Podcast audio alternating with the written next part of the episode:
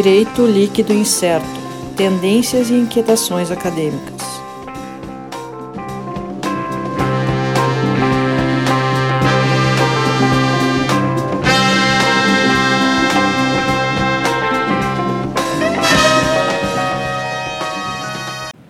Olá, pessoal. Estamos aqui então com mais uma edição do DLI Podcast, Direito Líquido Incerto. Retomando mais uma vez aqui nossa rede social, perfil no Twitter, arroba DLI Podcast. Agora também estamos com os áudios no YouTube, também, canal no YouTube, DLI. Isso. Busca lá no YouTube.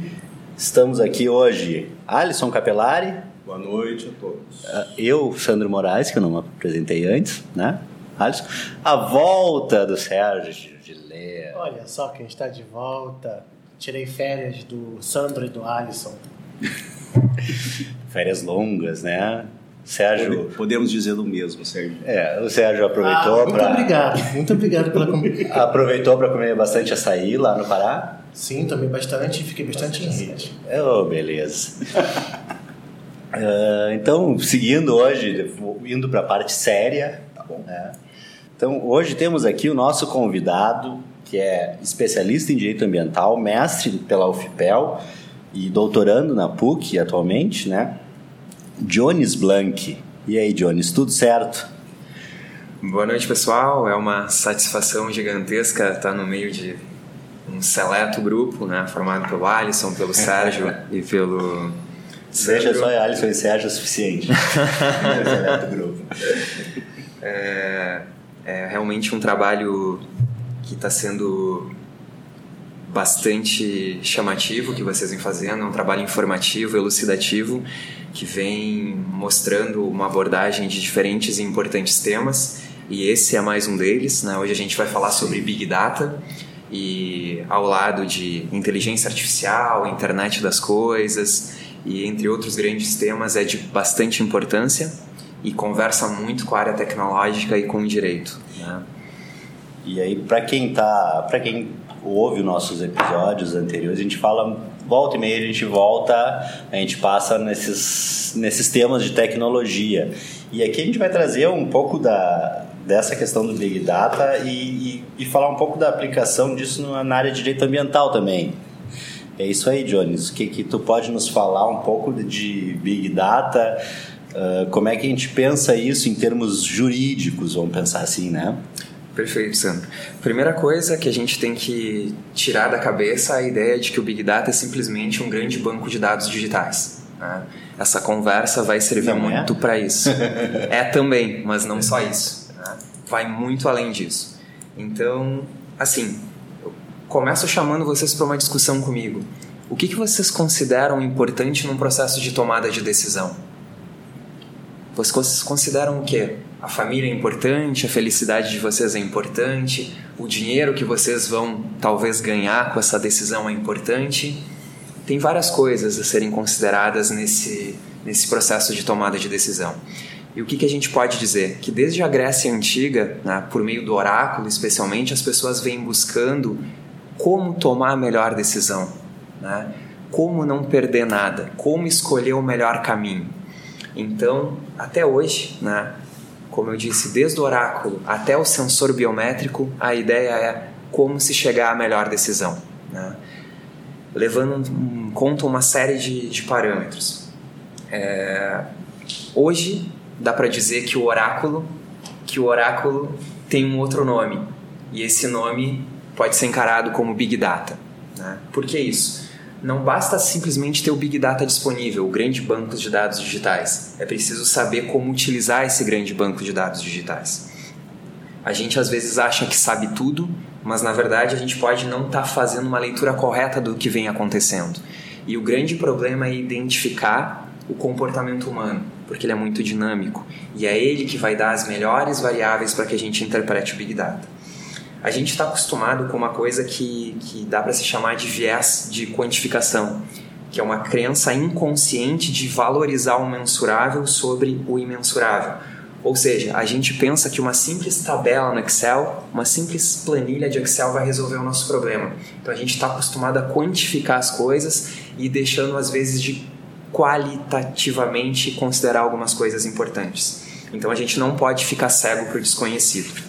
Uh, por que, que eu estou dizendo isso? Porque, por exemplo, o que eu falei de oráculo na Grécia Antiga, né, se a gente analisar, existem dados científicos que falam que o templo de Apolo, por exemplo, ele estava situado sobre grandes falhas geológicas.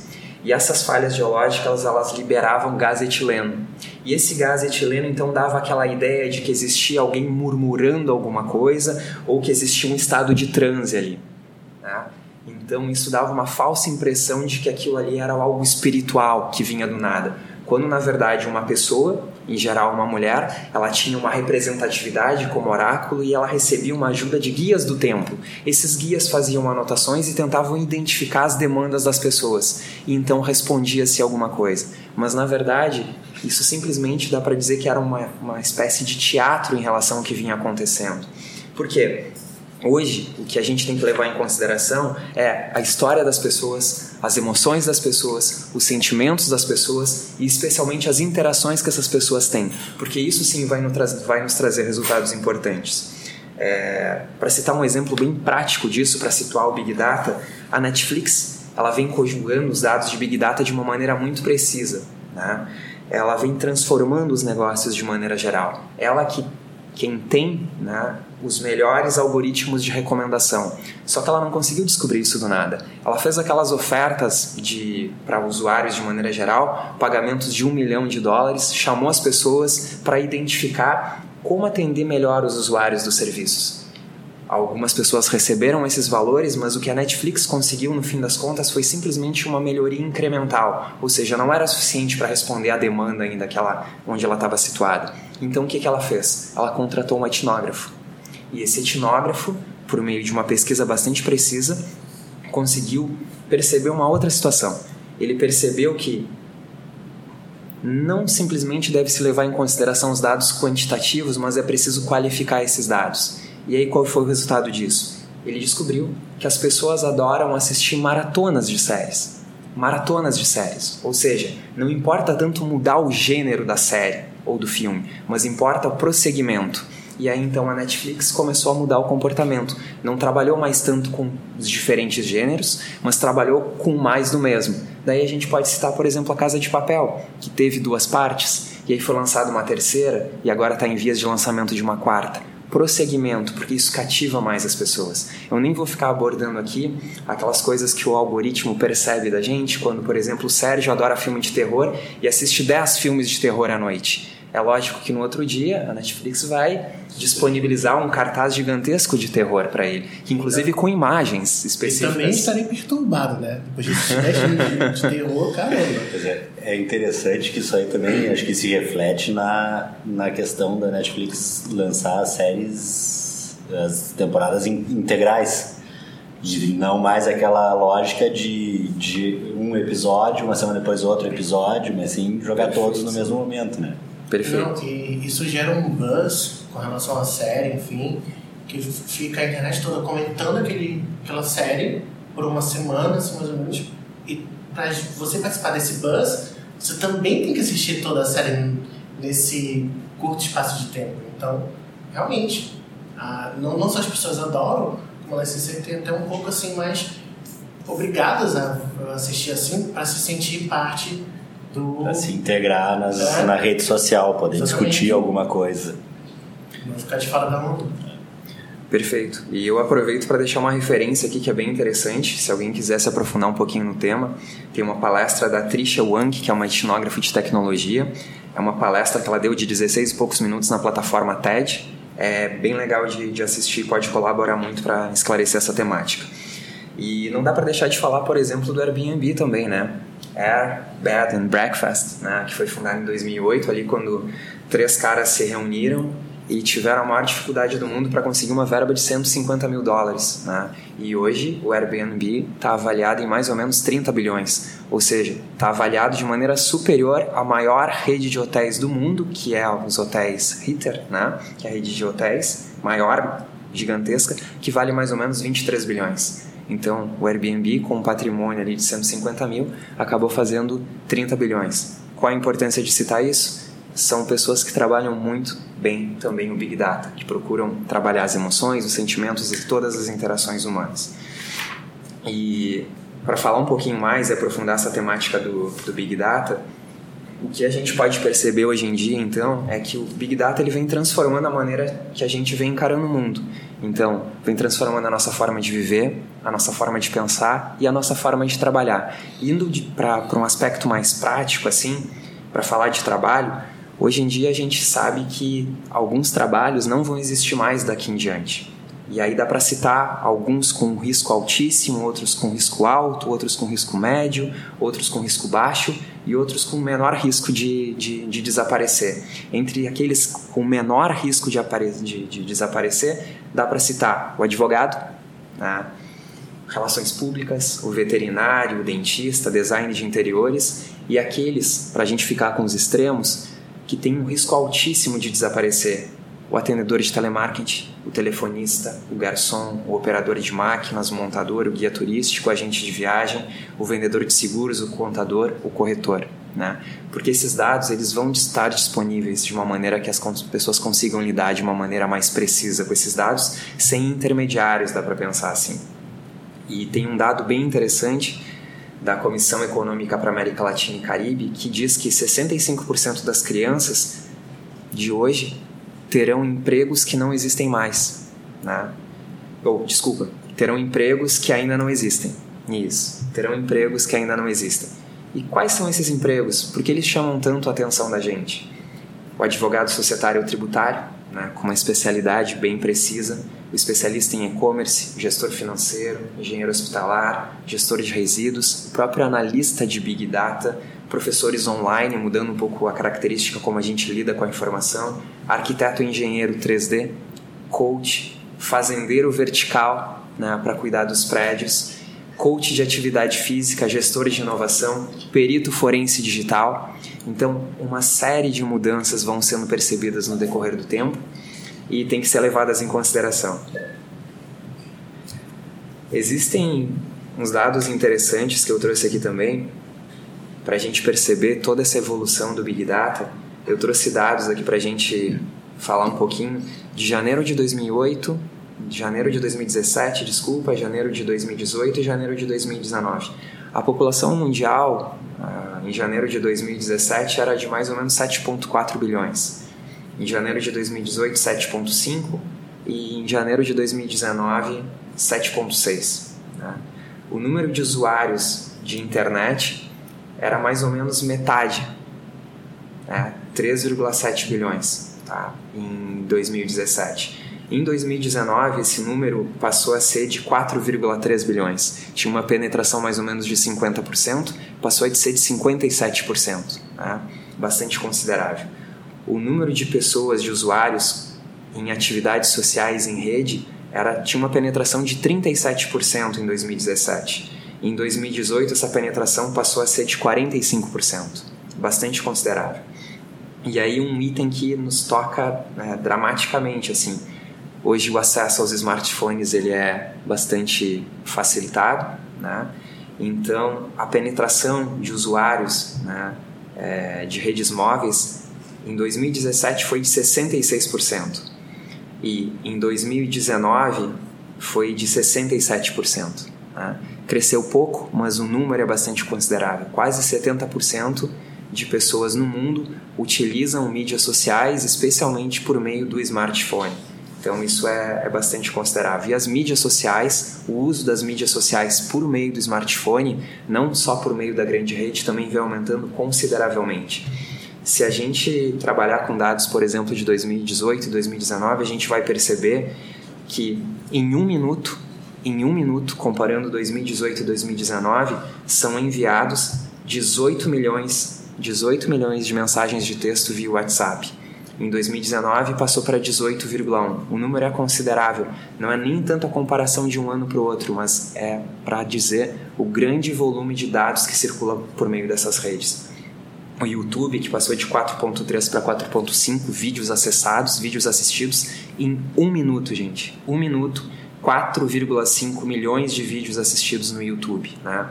O número de scrollings, que são as rolagens via Instagram, aumentando assustadoramente. O número de usuários do Tinder crescendo assustadoramente. E o, as horas de Netflix, em um minuto de 2018 para 2019, cresceu três vezes, era de mais ou menos 266 mil horas assistidas, passando a quase 700 mil horas assistidas e assim em diante. Por que, que eu estou dizendo isso? A capacidade de processamento de dados para lidar com tudo isso ela tem que se agigantar. Né? E para citar um grande nome que, que vem sendo trabalhado nesses, especialmente nesses últimos anos, que é o do Harari, né? que escreveu é, Sapiens, depois escreveu Homo Deus e finalizou aí essa, essa saga, digamos assim, com 21 lições para o século 21. Ele chama atenção para algumas coisas. Ele vai dizer que o biólogo, de um lado, ele está preocupado em entender o cérebro humano, o corpo humano e as emoções humanas de maneira geral. Do outro lado, a gente tem o cientista da computação preocupado com o processamento de dados. E quando a gente conseguir reunir essa revolução biotecnológica que vem acontecendo, junto com essa revolução da tecnologia da informação, que é o processamento de dados, a gente vai perder o livre-arbítrio, porque a gente não vai ter mais o controle das informações. Então, em uma passagem do livro que ele fala sobre liberdade, ele diz assim: o Big Data está vigiando você. O que, que ele diz com isso? Ele vai dizer que muitas vezes a gente está super preocupado com o nosso próximo dia, quando na verdade o Big Data já traz todas as informações desde o nosso nascimento, que vai respaldar desde consultas médicas até o processo de tomada de decisão para a nossa vida de maneira geral. É um pouco assustador, né? Verdade, mentira, mas é algo que a gente tem que, tem que se preocupar um pouquinho. Um panorama otimista esse. é, Olha. Big Brother, do 1984 ao Big Data atual. Eu, eu costumo dizer o seguinte: quando a gente leu 1984 e via aquele Big Brother que era imposto, a gente achava um absurdo e tal. Hoje a gente tem um Big Brother por vontade própria. Claro. Não é nada Sim. imposto para nós. A gente vai lá e faz uma conta no Google, faz uma conta da Apple, da Microsoft ou o que for. Eh, anda com o nosso smartphone lá que registra toda a movimentação registra os pagamentos feitos nas plataformas de pagamento. Pagamos o café hoje com uma dessas, que ele está identificando pela localização onde eu estou, se eu quero pagar tal estabelecimento. Uhum. E está tudo disponível. E mais os chineses que sabem da nossa movimentação pelo relógio também. Bom, então dá para dizer sim que é é bastante importante se preocupar com esses dados, não simplesmente com a disponibilidade desses dados, mas com o bom uso desses dados. Ter um controle adequado desses dados que circulam pela rede. É, Para talvez caracterizar de uma maneira um pouco mais precisa o que, que seria o Big Data, dá para dizer que nesses últimos anos os dados disponíveis na rede eles vêm aumentando numa projeção aí de mais ou menos 40%, segundo dados científicos que a gente encontra na, na rede. O Big Data, então, ele se preocupa né, com três vezes. Doutrinariamente é classificado dessa forma: com o volume de dados, com a variedade desses dados e com a velocidade desses dados. Alguns autores colocam o valor desses dados como um quarto V a ser integrado, mas três vezes é suficiente. Porque tem um fluxo muito grande de informações em tempo real e as pessoas estão usando muito as mídias sociais. Né? Então, esse uso está crescendo rapidamente e passa a ser importante então como identificar a disseminação dessas informações via tecnologia, especialmente tecnologia móvel. Então dá para dizer que, como eu falei anteriormente, o Big Data ele está transformando realmente a forma como a gente está enxergando a vida, como nós vivemos, como a gente trabalha, como a gente pensa. Tem um pesquisador da, do Google que eu não sei se ele atualmente trabalha no Google ainda, mas ele, ele integrou a, a equipe do Google e ele traz uma boa caracterização para o Big Data.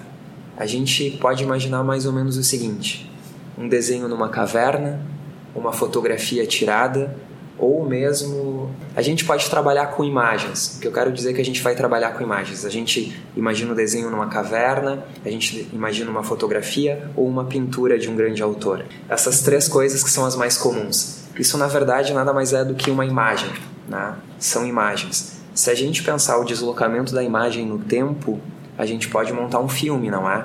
Mas uma imagem ela é diferente de um filme. Se a gente trabalhar um filme com a montagem de uma imagem, o que, que a gente está fazendo na verdade? A gente está mudando a substância das coisas. E isso é o Big Data. O Big Data vai te dizer: existem dados ali disponíveis na rede, mas se tu lançar um olhar diferente sobre isso, que basicamente envolve o comportamento humano, tu pode ter uma substância totalmente diferente daquilo que tu está procurando. Né? Essa é, etnógrafo que eu falei para vocês, que tem disponível na, na, nas conferências via TED, ela fez um estudo bastante interessante ela trabalhou lá em 2009, ela foi pesquisadora da Nokia e ela foi trabalhar é, com pessoas de baixa renda. Então ela viajou mediante financiamento da Nokia e fez todo um estudo e identificou que as pessoas de baixa renda tinham muito interesse em adquirir smartphones.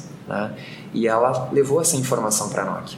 E a Nokia não considerou essa informação porque pensou, olha, pessoas de baixa renda, como é que vão adquirir um smartphone? Foi a época que, que a gente tinha os iPhones, sabe, lançando toda aquela ideia de tecnologia, trazendo coisas novas. Ela levou essa informação para a Nokia e a Nokia não considerou. O que, que aconteceu com a Nokia? As ações despencaram em mais de 70% em menos de um ano. Né? E as outras grandes empresas, né, como a Apple, por exemplo, que considerou as informações que estavam circulando na rede de maneira diferente, principalmente interagindo em relação com, o comportamento humano, fez o devido uso do Big Data e passou a se alavancar no mercado. Então, utilizar adequadamente os dados de Big Data é imprescindível hoje para a gente chegar em resultados é, equilibrados e resultados melhores.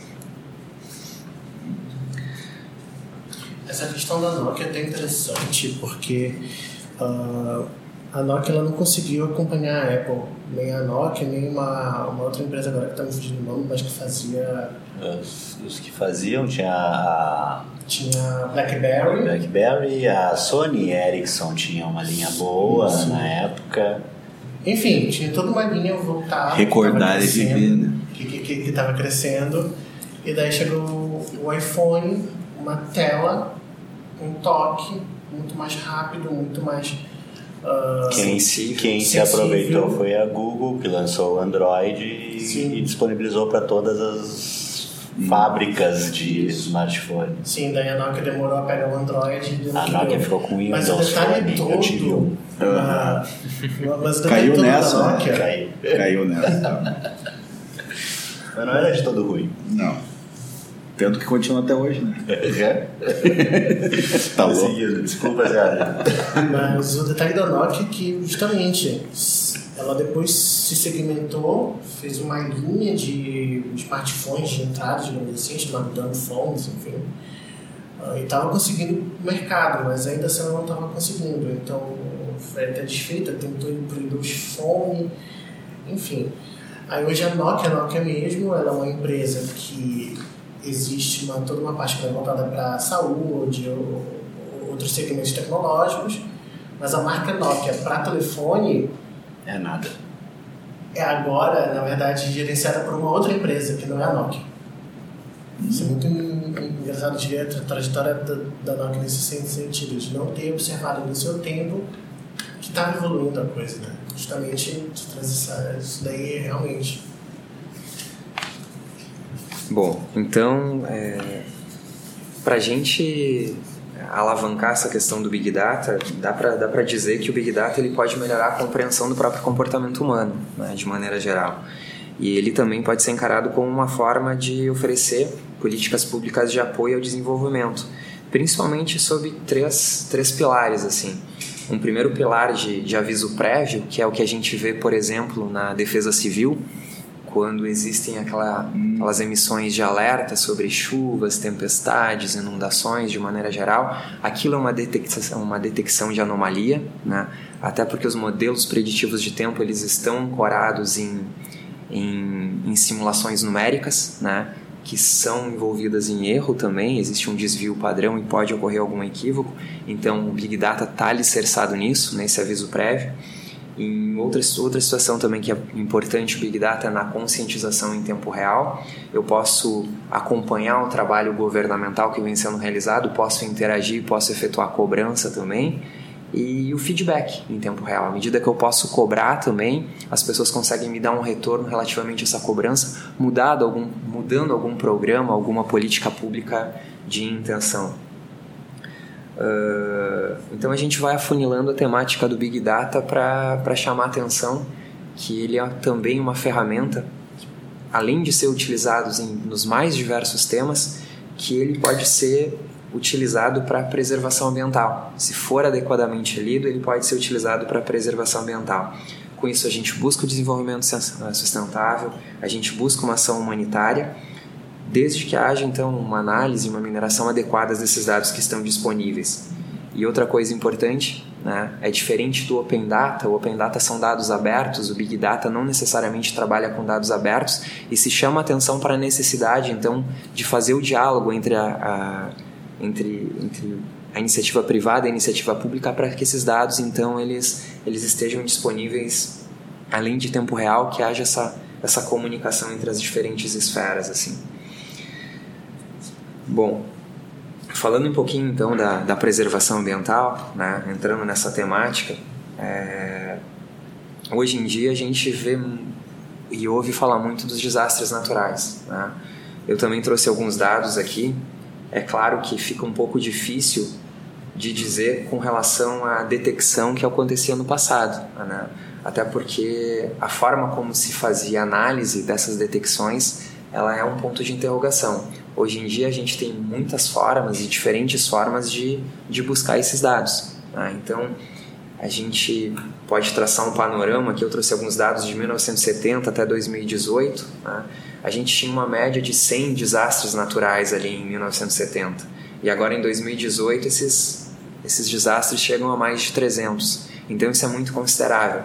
Então, a gente está considerando aqui desde atividades vulcânicas a incêndios, a deslizamentos de terra, a períodos de seca, a inundações, a eventos de tempo extremos. Né? Então Onde o Big Data entra aí? Que aí vem o apontamento do Sandro. Como a área jurídica dialoga com isso? A gente sempre espera do direito a normatividade, só que a gente está acostumado àquela leitura do direito a agir simplesmente depois que as coisas acontecem. Então a gente precisa trabalhar com uma ideia preditiva. Né?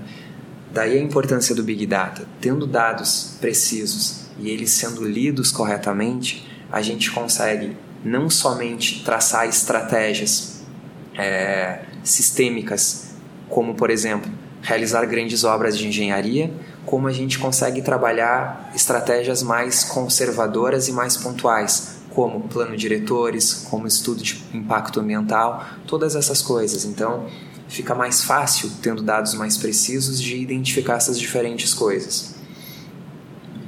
E para exemplificar um pouco disso, sabe, tem professor Carlos Alberto Molinaro, aqui da PUC, junto com o orientando dele, Augusto Leal, eles trabalharam num artigo é, a respeito dessas aplicações do Big Data e é interessante, até para fazer um elogio ao bom trabalho que eles desenvolveram, eles apresentaram alguns projetos interessantes que eu me valho aqui, como por exemplo o Global Forest Watch, que é uma espécie de plataforma que ela emite alertas sobre áreas de incêndio. Né? Então, qualquer pessoa que fizer um monitoramento de algum incêndio que está acontecendo em algum local do mundo pode emitir um alerta, né?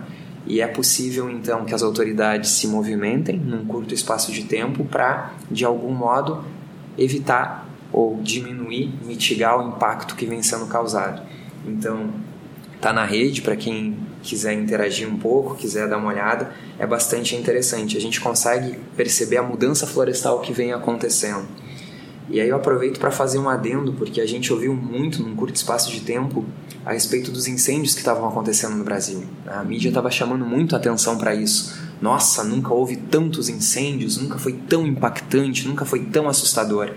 Eu trouxe alguns dados aqui do ano passado. Até 22 de agosto de 2019, a gente tinha mais ou menos, mais ou menos 150 mil alertas de incêndio no país. Né?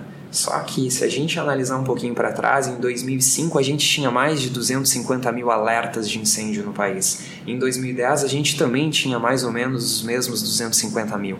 Então, às vezes, a gente não pode lançar um olhar dramático sobre as coisas. A gente tem que lançar um olhar técnico e não simplesmente disseminar informação sem dados concretos. Então chama atenção para isso também.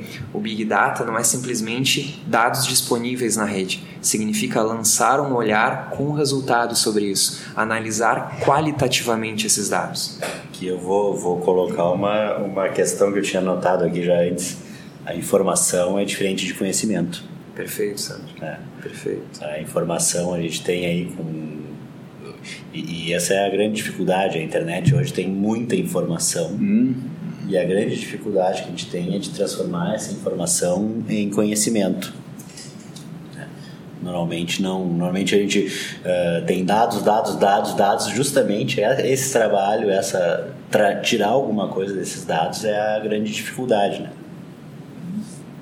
Sim, perfeito. Então, uh, dentro dessa ideia de que o direito, então, ele vai fornecer uma estabilidade normativa, né?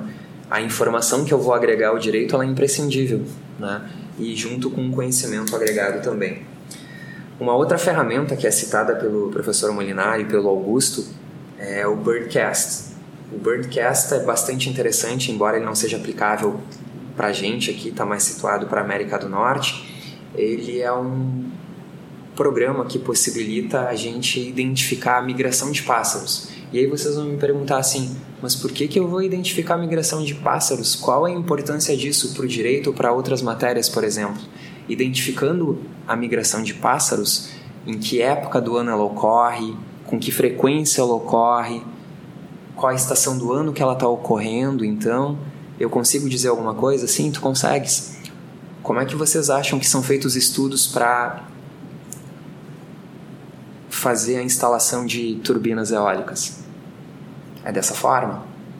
Como é que eu consigo saber se determinada região sofreu uma mudança climática? Se mudar a migração de pássaros dessa região, eu posso ter uma suspeita de que está acontecendo alguma coisa diferente. Né? E eu consigo, inclusive, ajudar os pássaros nessa locomoção. Talvez seja de menor impacto, mas se tiver um grande número de pássaros, eles podem, podem é, causar impacto, seja em aviões, seja em diferentes, diferentes veículos de locomoção. Né? Então, é importante sim saber de como se dá essa migração. Embora ela não seja disponível para cá, é também um instrumento importante de preservação ambiental, porque eu consigo mitigar, consigo diminuir, consigo preservar também essas, essas regiões. Uh, um outro instrumento importante é o Laboratório de Biodiversidade, né? E quem quiser saber um pouquinho mais sobre preservação da vida silvestre, preservação de ecossistemas, pode acessar via rede também. Um biodiversi, é, um biodiversitylab.org está disponível na rede, é bem interessante. Consegue dar gráficos bem precisos sobre a vida silvestre, sobre os ecossistemas. E as Nações Unidas do Brasil publicou ali em 2018 que a ONU, Meio Ambiente e a empresa Google, eles anunciaram uma parceria para mapear ecossistemas. Melhor, para dizer sobre a interação da vida humana sobre os ecossistemas, para trazer os impactos né, que o homem vem causando sobre o meio ambiente. Mas essa plataforma ainda não está disponível, está em construção há mais de um ano, mas ainda não está disponível. A ideia é conjugar dados de agências privadas com dados da NASA para conseguir fazer um sistema preditivo em relação a isso. O que se cobra muito hoje em dia também sobre esse tema é a questão da produção estatística vinculada aos deslocados ambientais. Hoje a gente sabe que, que existem pessoas de diferentes, de diferentes nacionalidades em diferentes países, né? E se questiona muito a capacidade desses países, desses nacionais, receberem né, pessoas de outros países.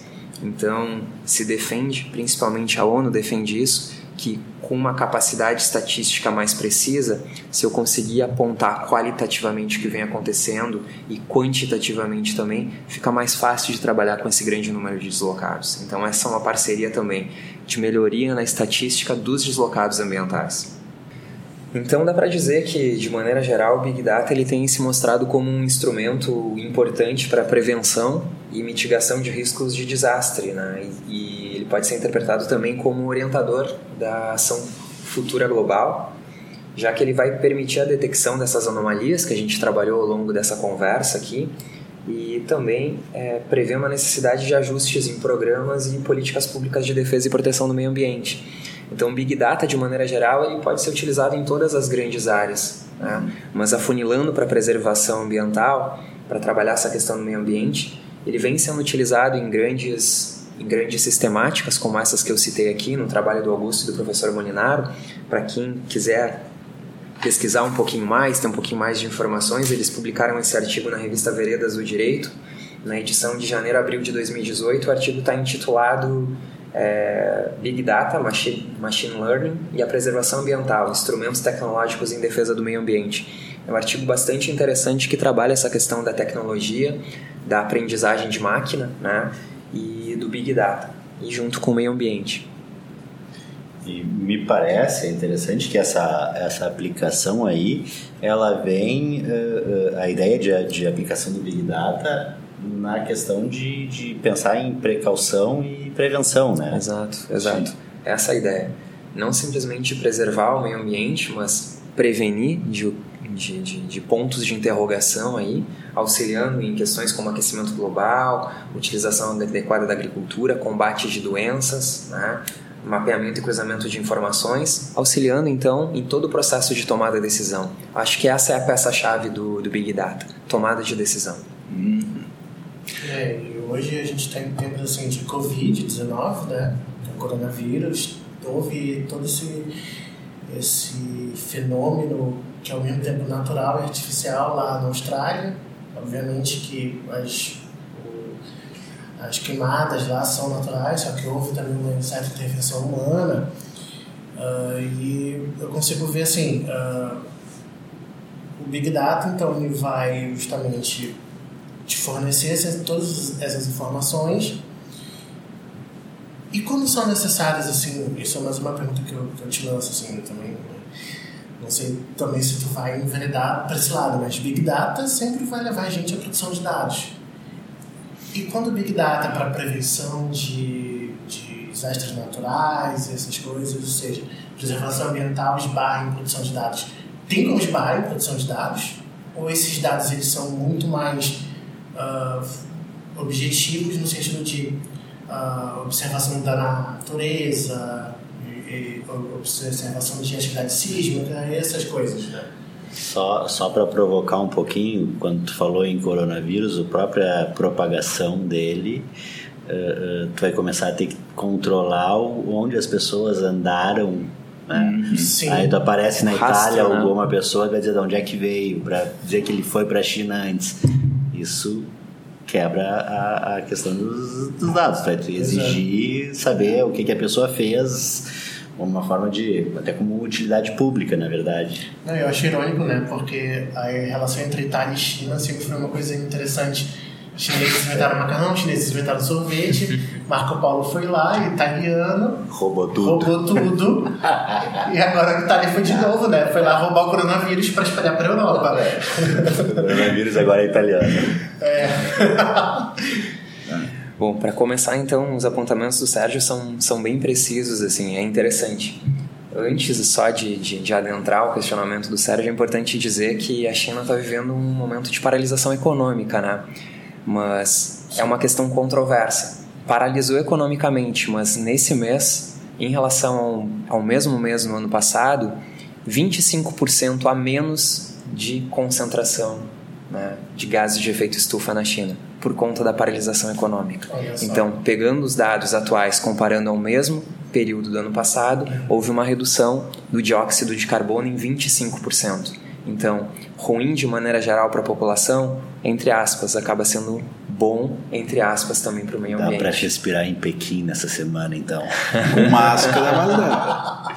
Mas antes não dava, eu tinha que usar máscara igual por causa da fumaça. Continua e, o que, e o questionamento do Sérgio, assim, Sérgio, é, é difícil de dizer isso, pode esbarrar, inclusive, não só no dado propriamente dito, mas na disponibilidade.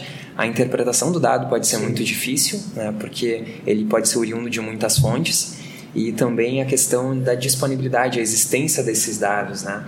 Então, muitas vezes tu tem um dado disponível, mas tu não tem pessoas capazes de fazer a leitura do dado, né? E às vezes tu não tem um dado disponível, né? Tu tem o dado, tu sabe que ele existe, mas essa questão da disponibilidade, tu tem uma iniciativa privada que toma conta desse dado e não te lança esse dado. Então depende de convênios, etc. Por isso que eu disse, o compartilhamento do dado é importante, ter pessoas capazes de fazer análise do Big Data é imprescindível, né?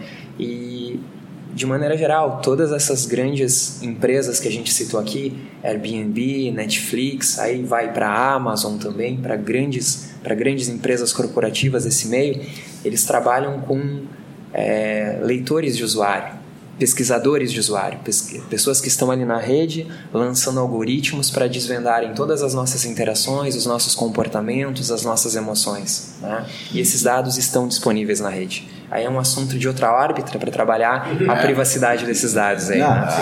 a, a, questão que eu, que eu, que eu fiquei pensando durante toda a tua fala, Jones, é assim, ó, uh, dados tem. Isso daí a gente não questiona. Nunca tivemos tanta informação na história da humanidade quanto agora. Só que o que me preocupa é a origem desses dados. Vários desses dados são produzidos, inclusive, uh, por pessoas, certo? São pelos usuários desse sistema, desses captadores de dados que, que fazem a análise do Big Data.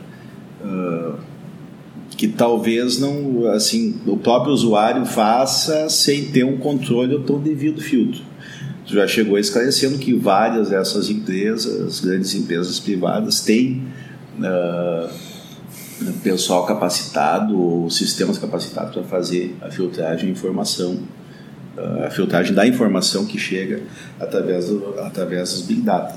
Mas a pergunta que eu faço não é nem tanto a respeito do, da, da iniciativa privada, certo? É mais na parte da, da, do controle governamental disso, desses dados. Os dados podem ser uh, interpretados de diversos modos, principalmente na, na parte ambiental. Certo? Dependendo do dependendo do viés do programa dado pelo por um eventual governo, certo? Uh, pelo pelo direcionamento que é dado para a política ambiental pelo, por, por algum governo, uh, pode ser interpretado, pode ser guiado por uma, por uma política ambiental para um lado ou para o outro. Essa que é a questão que eu, que eu boto. Nem sempre se tem convênio, nem sempre se tem organismos, organismos internacionais para pegar e filtrar isso daí, e a gente vê que a ONU, que gente falou, e outros organismos estão indo para um lado, enquanto o governo, o nosso, está indo para outro. Certo? Como é que a gente vê essa contradição a respeito desses dados? É excelente a tua pergunta e as tuas afirmações, Alisson, e é algo bastante delicado. Uhum. A gente passa por uma análise de cunho ideológico né, do governo que a gente vem percebendo no dia a dia. Uhum. A gente sabe que essa questão ambiental ela não vem dialogando da maneira como a gente espera nos dias atuais no Brasil mas ficar aqui dissertando sobre o que é melhor e o que é pior é bastante difícil, uhum. porque a gente não tem respostas. A gente pode analisar que o Brasil anda na contramão do que vem acontecendo numa linha mundial. Isso é inegável. Mas a gente também tem que acreditar na capacidade dos profissionais. E aí sim, o que tu falaste existe uma representatividade governamental, existe uma iniciativa privada, mas muitos desses dados eles são públicos né? e esses dados públicos eles são interpretados e os profissionais que trabalham com esses dados são cobrados na mesma medida.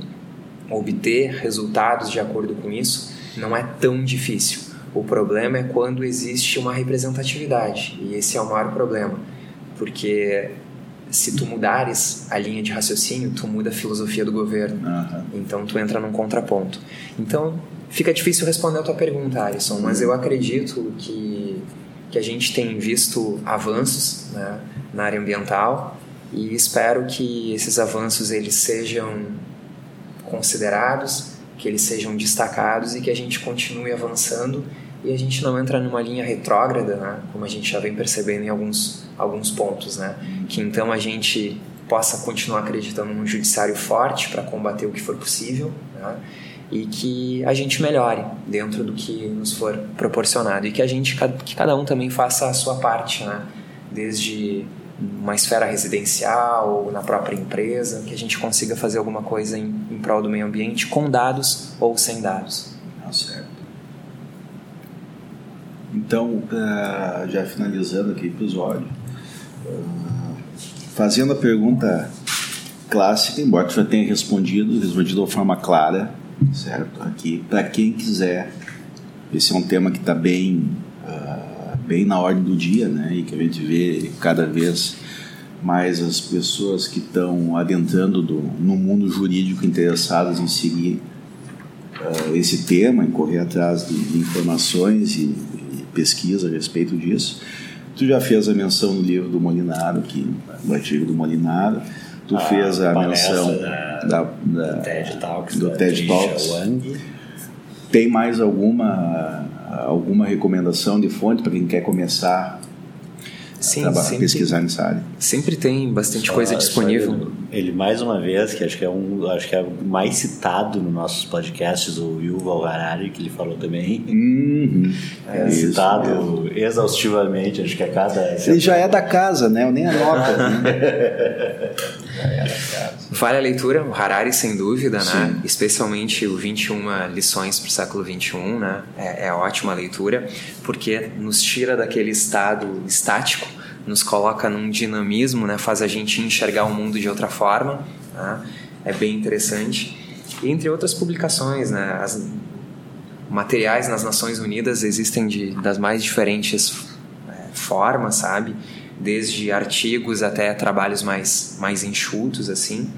E então é isso, acho que o TED é uma, uma ótima forma ali, o trabalho do professor Molinari e do Augusto é uma linha inicial importante. Uhum. É, e futuramente a tese do Dionis, né?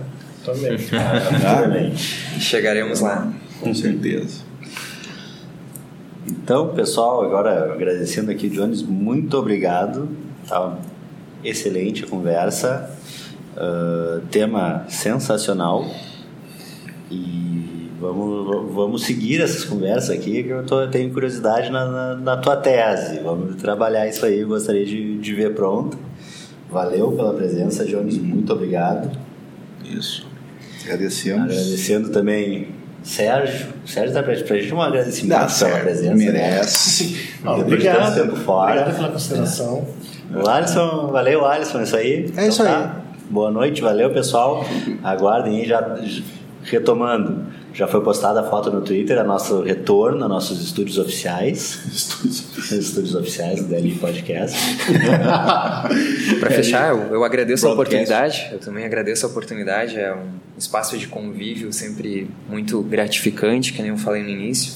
Então, meu muito obrigado aí, Sandro, Sérgio está, e Alisson. E está convidado para trazer mais coisas aqui para a gente discutir. Valeu mesmo. E logo mais estaremos lançando nossa plataforma de Big Data com todos os nossos dados aqui do DR Podcast. Nossa. Tudo cruzadinho, bonitinho já. É. Por enquanto. Tudo tabulado. Algoritmo. Por, enquanto, por enquanto, tu procura lá no, no Twitter, arroba DLI Podcast, vai lá no YouTube, nosso canal no YouTube, se inscreve no canal, ativa o sininho para não perder as notificações. isso aí. Quando nós chegar a 2 milhões de visualizações em cada vídeo, a gente vai começar a ganhar uns trocos aqui. colaborar com nós aí. Obrigado. Valeu, pessoal. Até mais. Valeu. É. Tchau.